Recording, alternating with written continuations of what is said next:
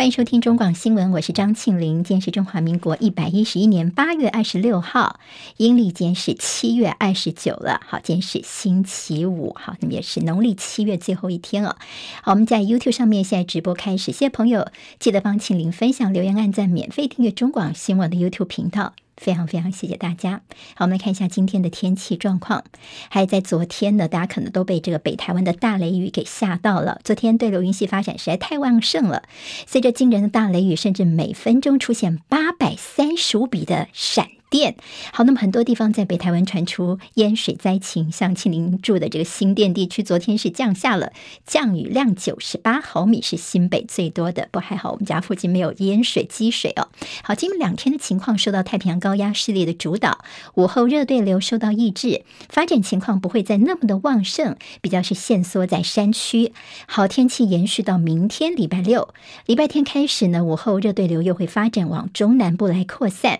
下礼拜三、礼拜四，在关岛附近的热带扰动可能会形成台风，这也代表有望打破今年是算是最晚发布台风警报的记录。就看下个礼拜是不是又会有台风生成，那么台湾会不会发布警报呢？我们再观察了。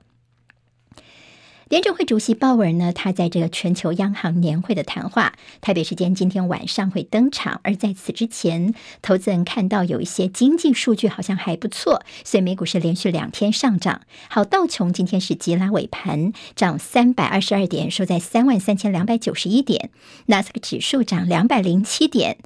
收在一万两千六百三十九点，史坦普百指数涨五十八点，收四千一百九十九点。涨最多的是费城半导体，费半大涨一百零四点，涨幅百分之三点六六，收在两千九百七十一点。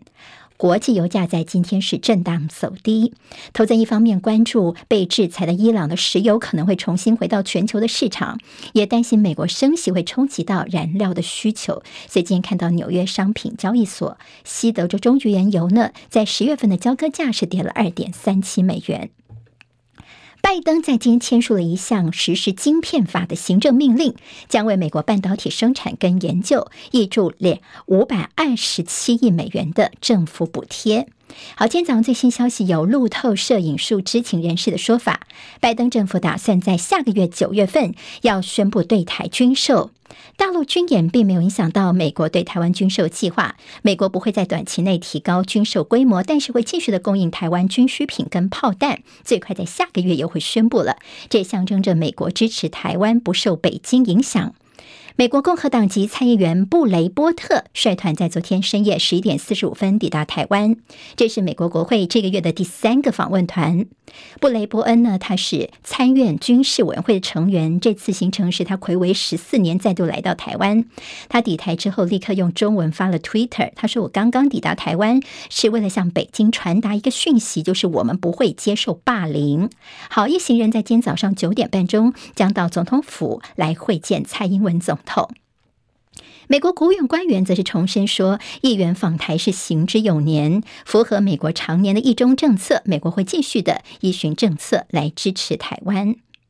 好，美国的国防部政策次长卡尔他说，中共解放军最近的行动密度算是低于裴洛西刚刚离开台湾的那段时间，但是比过去来说呢，密度是高了许多，试图实质上要消除海峡中线。而中共国防部则是表示，民进党挟洋自重、谋独挑衅，解放军会继续的以行动来说话。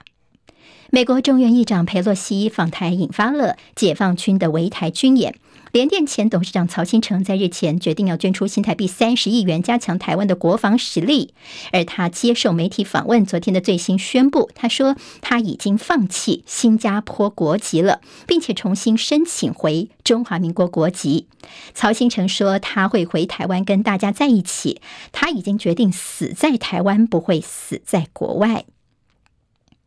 在乌克兰战争进入第七个月，俄罗斯总统普丁今天签署了一项扩军令，将俄罗斯的武装部队的规模从一百零九一百九十万人要增加到两百零四万人。好，前球王乔克维奇因为巨大疫苗的关系，他确定要缺席今年的这美网公开赛。疫情指挥官王必胜昨天接受专访，他首次提到了边境开放的时间表，说大概是九月底十月初，到时候是这波疫情到高点往下的时候。他并且说，未来边境开放政策不会有针对中国大陆有另外的一些思考，不会例外哦。那么，因为现在各国的感染情况都非常的普遍了，不会用以前的思维去看待。不过，他倒是提到了，呃，到底要不要承认中国的疫苗，像科兴啊这些呢？到时候要不要成立这疫苗的效力，还要再思考。好，大陆边境松绑，从八月三十一号凌晨开始取消对出入境人员的核酸检测。那么，在尽管被解读为说可能在出境啊、入境起飞前不用再核酸检测的一些资料，不过台商啊，还有一些台生都觉得说，等到这各机场的具体通知情况呢，再来做决定。好，再观察一下。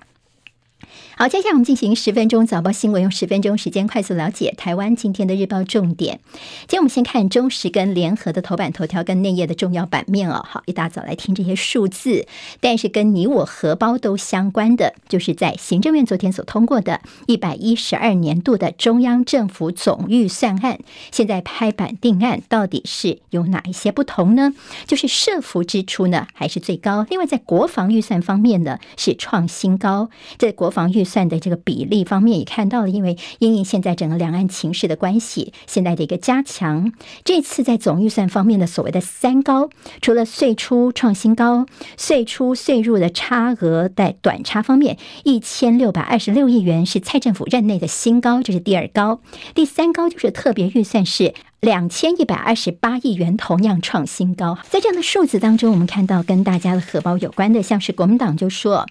可以看得出两岸情势紧张，所以呢，在增加国防预算，但是呢，还是要注意要遵守财政纪律，编在总预算，而不能够常态性的去编什么特别预算。那么赖世宝也说，你在国防预算创新高，原因是什么？到底是买武器，还是延长役期？到底是用在什么样的用途？好像也应该。要说清楚。好，当然，这个在一些国防预算等等一些增的增加，我们的身上的债务哦，恐怕大家也要心理准备，因为国债冲六点六兆，恐怕是创新高。人均负债现在每个人的肩上是二十六点六万元，以后的债务还会的继续扩大下去。学者则是看我们这个总预算啊，哈，我们看的比较清楚说，总预算看起来好像有点是钻漏洞、规避举债上限，好，这中间有些游走在法律边缘的一个编列方式。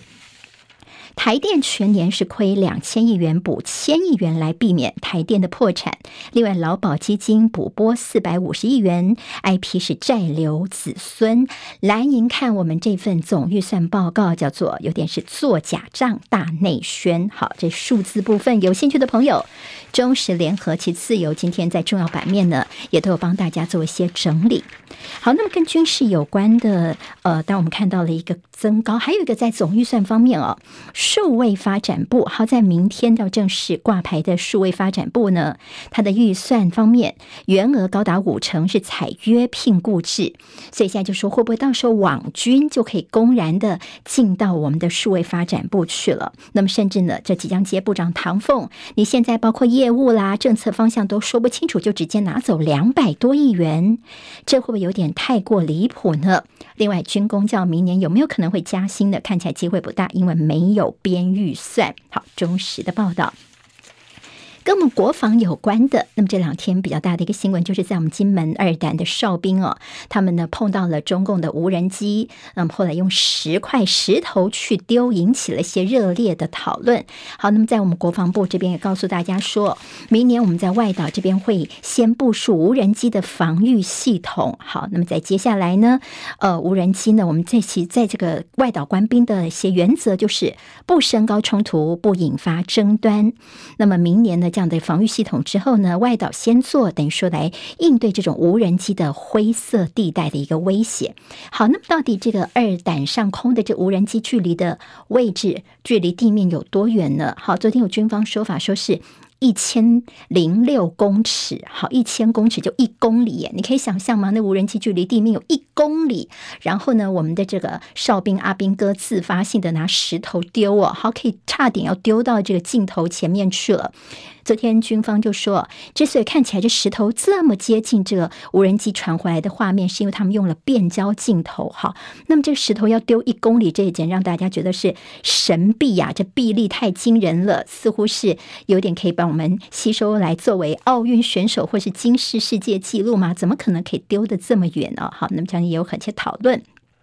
美国有个媒体叫做动力，他们的网站上面就说，其实从这无人机的飞行高度距离地面，其实叫做近在咫尺。好，我们国军的说法并不是这样子的。好，另外还看到昨天有媒体报道说，我们的陆军专科学校今年预计要招收一千零九名人员，但是受到了疫情跟少子化的关系，所以呢，只有百分之二十五的新生报到四分之一而已。后来赶快的来。活有些回流的优惠措施，才慢慢的比较凑齐哦。当然，也有人说，因为现在两岸呢关系紧张，所以你这个来在军校里面读，以后是要到前线上上战场的，是不是也影响到大家来报道的意愿呢？那我们现在砸大钱来买军备，恐怕会面临到无人来操作的一个问题。联合报今天的内页，还有今天其实在中时做到头版的是五角大厦怎么看台海？说共军最近非常的活跃，超过了他们平常哦。那么美国方面会持续的通行台海，国务院则说会继续跟大陆方面沟通。《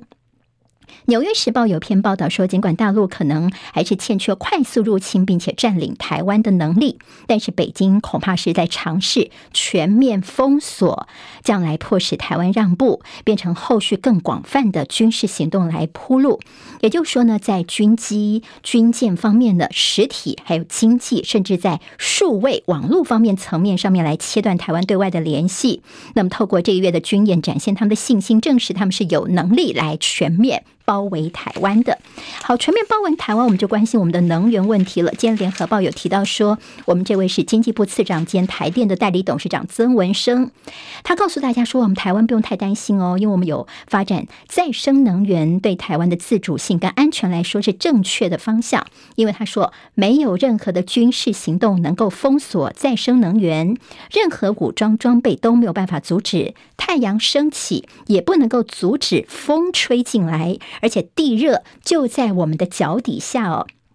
所以说呢，没有单一的能源可以解决所有问题。他说，我们台湾能源方案是复合性的答案。好，看起来对于这个所谓的再生能源是相当有信心的。联合报不是这么想的，说我们台湾供电难道只能够看老天爷的脸色吗？不稳定的能源政策，我们恐怕会尝到苦果。经济部长王美花呢，他则是说，我们台湾的核电厂，你看日本这边他们有新的一些能源白皮书，说新一代的核反应炉，他们可能有这样的一个建制的一个构想。王美花则是强调说，我们台湾核电厂是如其厨艺，但是呢，我们在使用期限方面，我们会用到，并没有要提早停机这样的一个情况。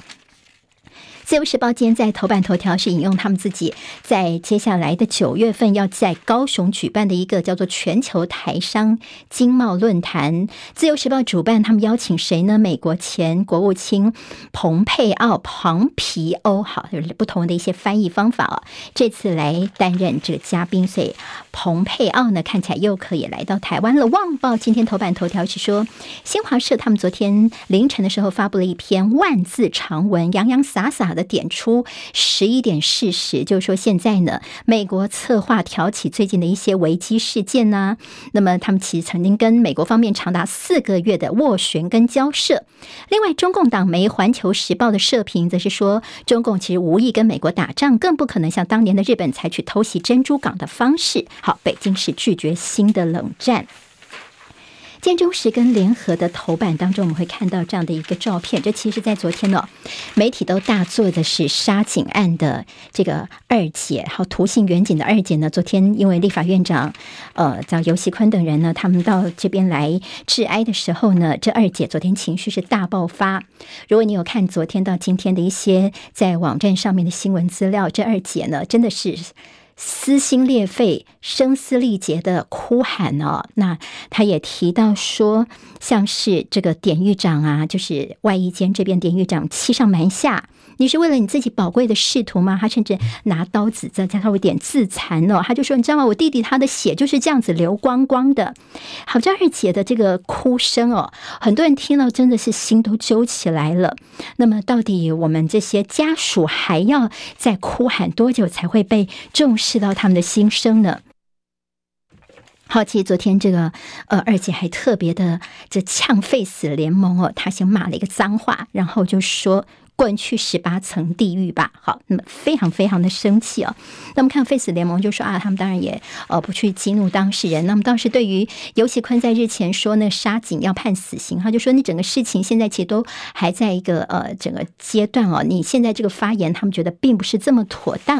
好，今天我翻了一下自由时报对媒体大作的图二姐的这个哭声。自由时报我翻来翻去，没有任何一个字。那么对沙井案呢？今天就是在头版小小的这一块哦。好，我们可以看直播的朋友看一下，这大概就是在沙井案方面呢，呃，唯一会看到的一个字眼。那我们主要是提到说呢，这外役间的逃脱两个小时，他们就要拘提了，也就不会有说什么呃逾期的问题，说啊这是逾期未归，不叫做逃脱。好，那么现在是有点补破网，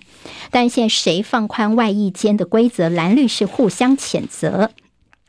经济日报今天头版头条是鲍尔在今天晚上重要谈话，现在看起来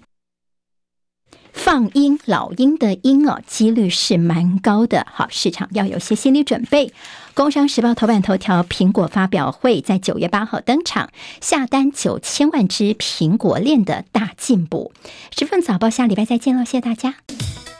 今天台湾各日报最重要的新闻都在这里喽，赶快赶快订阅，给我们五星评价，给庆明最最实质的鼓励吧，谢谢大家哦。